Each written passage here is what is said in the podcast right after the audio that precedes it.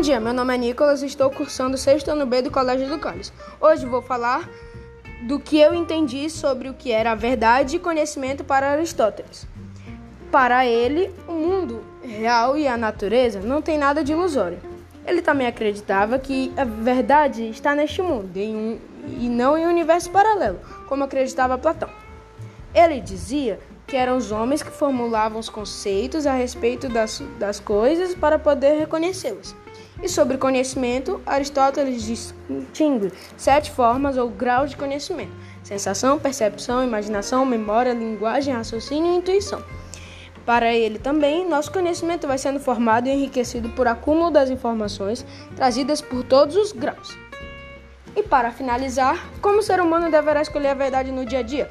Para mim, ele deverá escolher a verdade que estabeleça uma relação entre o que eu penso e como as coisas realmente são.